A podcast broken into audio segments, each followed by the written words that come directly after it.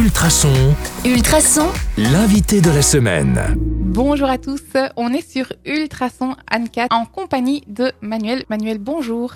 Bonjour à tout le monde. Alors, hier, on a parlé euh, de pourquoi c'est important d'écrire des biographies et vous faisiez la comparaison avec euh, un metteur en scène. Est-ce que vous pouvez euh, développer un peu cette idée? Parce que je vous ai coupé dans votre élan et j'ai envie d'en savoir plus. Voilà, donc un, romancier, donc mon, sixième roman va, va être publié.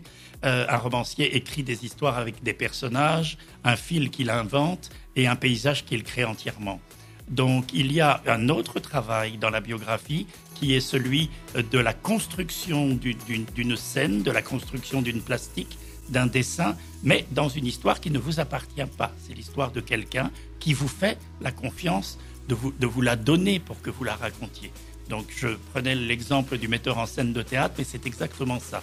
Le metteur en scène de théâtre n'est pas l'auteur, enfin parfois il l'est, mais disons que dans ce cas-là, il n'est pas l'auteur du texte et il va faire vivre ce texte avec ce qu'il peut donner de style, ce qu'il peut donner de- d'animation, de, dynamique au texte pour donner des couleurs à cette vie qui, en fait, je le répète, c'est très important, qui vous est confiée. Donc vous avez le devoir en tant qu'auteur d'en faire quelque chose qui va être passionnant, intéresser les autres, et, et- et c'est l'éclairage, c'est la lumière. Est-ce que euh, la collaboration avec euh, Jean- Jean-Luc Van Damme euh, dans la rédaction de sa biographie s'est bien passée? Est-ce qu'il a, est-ce qu'il a participé à, à cette écriture? Ou, ou- ou est-ce qu'il vous a juste laissé les rênes et puis il vous a dit OK, c'est bon?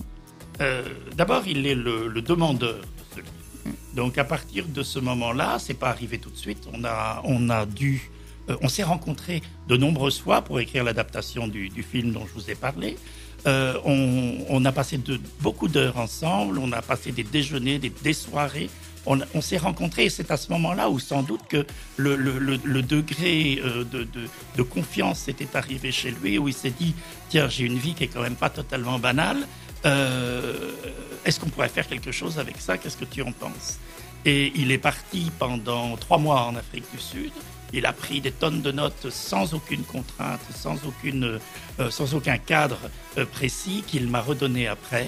Et ensuite, nous avons travaillé sur base d'une séance euh, de, trois heures à peu près, euh, d'une demi-journée par, euh, par semaine, euh, qui suivait la rédaction du texte, que je lui soumettais à la séance suivante, et ainsi de suite. On a monté l'escalier.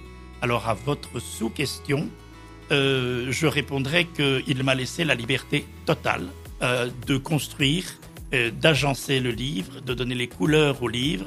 Il a simplement été très présent sur tout ce qui est nom, date, Évidemment. événement et succession de ce qu'il a vécu, euh, avec euh, la confiance de traduire émotionnellement tout ce qu'il a pu traverser.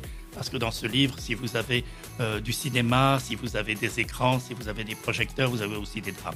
On va avoir envie d'en savoir plus. C'est le but, les amis. On prend ce livre et on l'ouvre, on le lit. C'est ici qu'on achève notre interrogatoire pour aujourd'hui. On se, on se retrouve pardon, demain sur le 105.8 FM ou en podcast sur ultrason.be. À demain!